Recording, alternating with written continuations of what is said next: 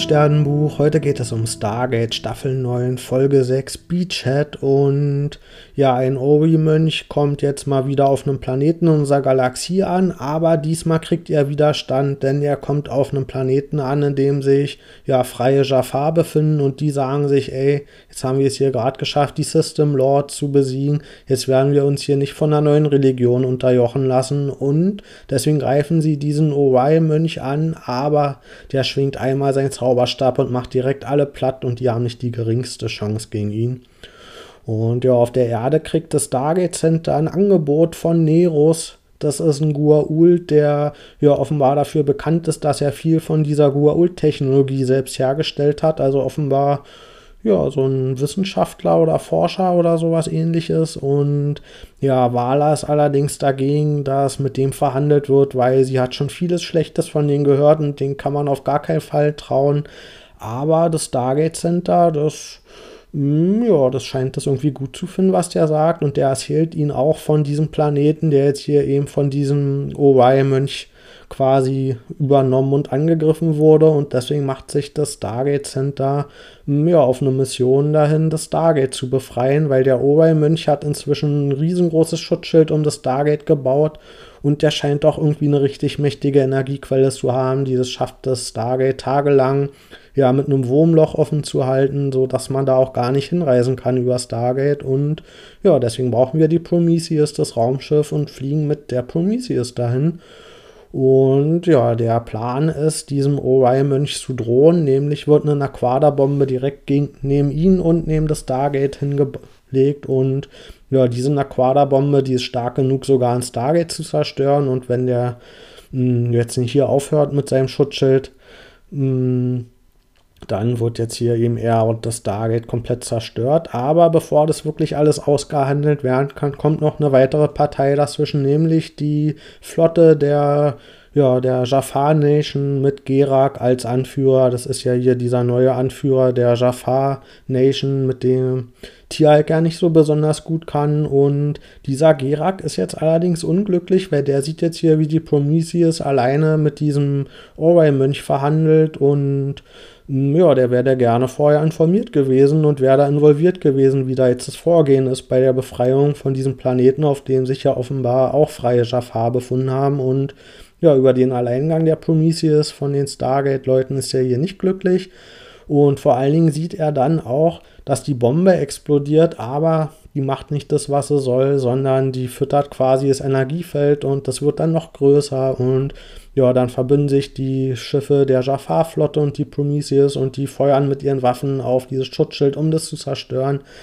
Aber das Schutzschild wird nur noch größer, das absorbiert all diese Energie und irgendwann ist der ganze Planet von diesem Energiefeld umgeben. Und dann dämmert es unseren Stargate-Leuten, das war die ganze Zeit Neros Plan, der hat sich hier verbunden mit den Ori und der hat eben ja, den erzählt von dem Planeten, weil der wusste, dann greifen die an und nur damit konnte der Ori-Mönch überhaupt diese Energie kriegen, um ja, seinen Plan mit diesem Schutzschild hm, auszuführen. Also die sind hier voll auf den Plan reingefallen und letztendlich wollen sie diesen Planeten als Ori-Basis nutzen und ja, um diese Galaxie anzugreifen. Und da kommen dann auch durch Stargate auf diesem Planeten so kleine Schiffchen und die richten großen Schaden an bei der Jafar Nation und bei der Prometheus.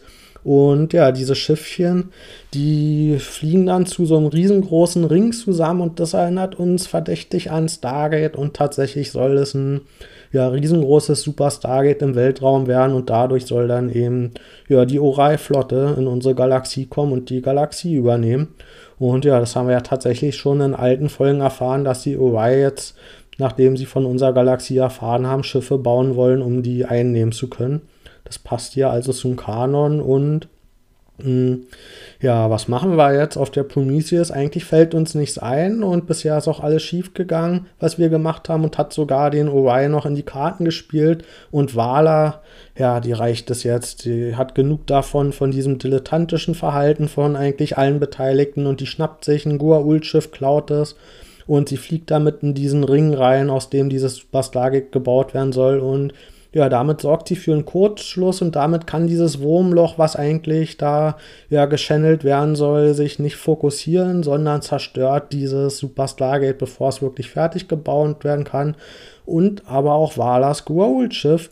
Und ja, man sieht noch, wie Vala dass das gerade noch in den Ringgate Raum schafft und ja, da lässt sich dann auch so ein Materiestrom messen. Also vermutlich hat sie es noch vor der Explosion rausgeschafft aus das Schiff und wurde dann durch das Wurmloch, bevor es kollabiert ist, in die Orion-Galaxie geschickt und ja, jetzt ist die Gefahr erstmal gebannt und SG-1 ist glücklich, vor allen Dingen, weil Vala ja durch das Wurmloch vielleicht in die Orion-Galaxie geschickt wurde und jetzt kann sie darum nerven und endlich sind wir Vala los. Und ja, die freuen sich jetzt, dass sie nicht mehr da ist, sondern am anderen Ende auf der anderen Galaxie. Und auf der Erde wurde inzwischen Neros gefangen genommen. Der General hat das natürlich inzwischen auch gemerkt, dass der hier alle verarscht hat. Und hm, so leicht kommt er aber nicht davon, sondern er muss jetzt hier hungern. Und zwar so lange, bis er seine Technologie mit dem Stargate Center teilt, mit der Area 51.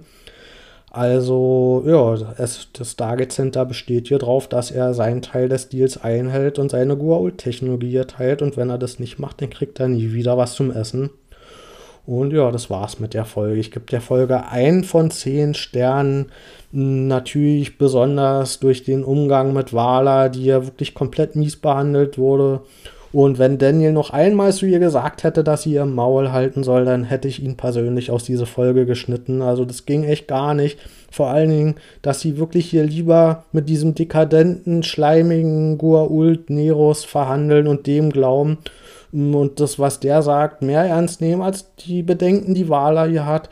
Und was ist denn eigentlich ihr Argument gegen Wala? Ihr einziges Argument gegen Wala ist, dass sie zu viel redet, genau das ist schon zu viel, das nervt alle und deswegen muss man ihr auch gar nicht erst zuhören.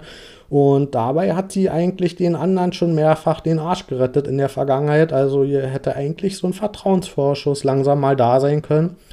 Und ja, stattdessen sind sie jetzt froh und waren, haben da, sind da fast in Freude ausgebrochen oder haben sich zumindest einen Scherz überlaubt, dass sie jetzt in der OY-Galaxie gelandet ist und da jetzt mit ihrem Gelaber alle nerven kann. Und ich weiß nicht, ob die das alles schon vergessen haben, aber das letzte Mal, als sie in der OY-Galaxie war, da wurde sie verbrannt. Also ich glaube nicht, dass es da so lustig für sie wird.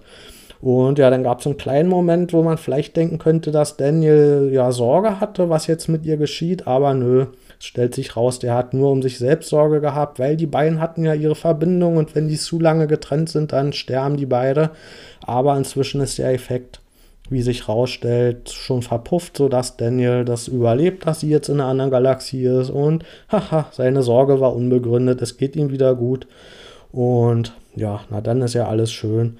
Und jetzt, wo natürlich Wala weg ist als weiblich gelesene Figur, kann natürlich die nächste wieder zurückkommen, nämlich Carter. Ja, Carter ist zurückgekommen in der Folge und war natürlich komplett verschenkt.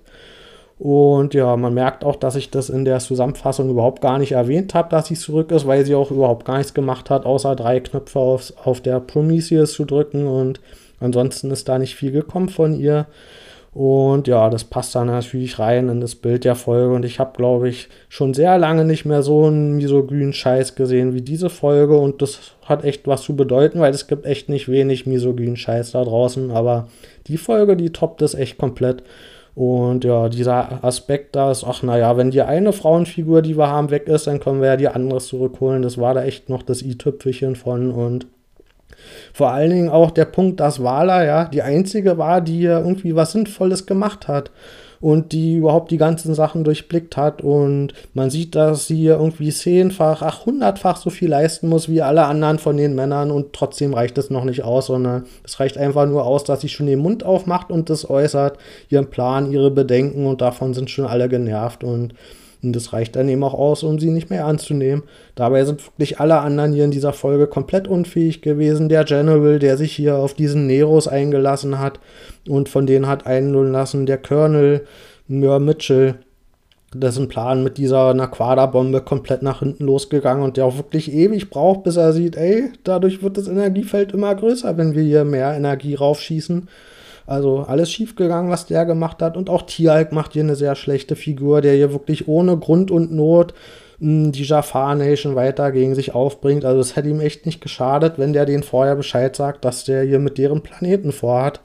Also hier wirklich alle anderen wirklich ja, zusätzlich noch dazu, dass Wala hier so scheiße behandelt wurde, dass die anderen auch noch wirklich überhaupt gar nichts drauf hatten, was das begründen könnten, dass sie sie so schlecht behandeln, weil sie werden da echt auf sie angewiesen und sie hat ja am Ende auch die Situation mit diesem Super Stargate gerettet und ja, die anderen hatten da irgendwie nicht so viele tolle Ideen.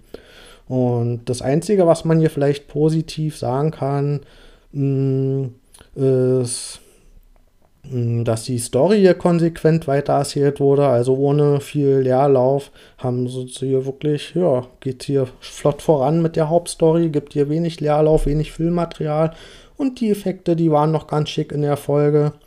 Aber ja, da kann ich auch einfach raus in den Sternenhimmel gucken, das ist auch ganz schön, also da brauche ich jetzt nicht so eine Folge für. Ja, fickt euch, Stargate, Leute. Also dann, bis bald.